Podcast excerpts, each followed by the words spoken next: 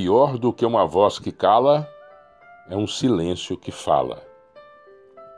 Simples, rápido e quanta força. Imediatamente me veio à cabeça situações em que o silêncio me disse verdades terríveis. Pois você sabe, o silêncio não é dado a amenidades. Um telefone mudo, um e-mail que não chega. Um encontro onde nenhum dos dois abre a boca. Silêncios que falam sobre desinteresse, esquecimento, recusas. Quantas coisas são ditas na quietude depois de uma discussão. O perdão não vem, nem um beijo, nem uma gargalhada para acabar com o clima de tensão. Só ele permanece imutável, o silêncio, a antessala do fim.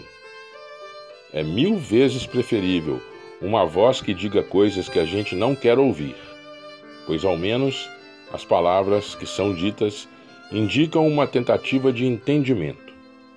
Cordas vocais em funcionamento articulam argumentos, expõem suas queixas, jogam limpo.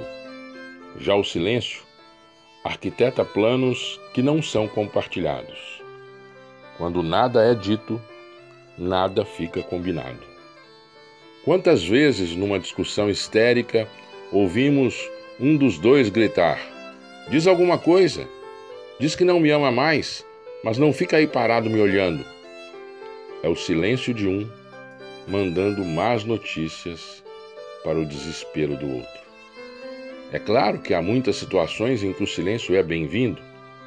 Para um cara que trabalha com uma britadeira na rua, o silêncio é um bálsamo. Para a professora de uma creche, ah, o silêncio é um presente. Para os seguranças dos shows do Sepultura, o silêncio é uma mega cena. Mesmo no amor, quando a relação é sólida e madura, o silêncio a dois não incomoda, pois é o silêncio da paz. O único silêncio que perturba é aquele que fala, e fala alto. É quando ninguém bate à nossa porta, não há recados na secretária eletrônica, e mesmo assim você entende a mensagem.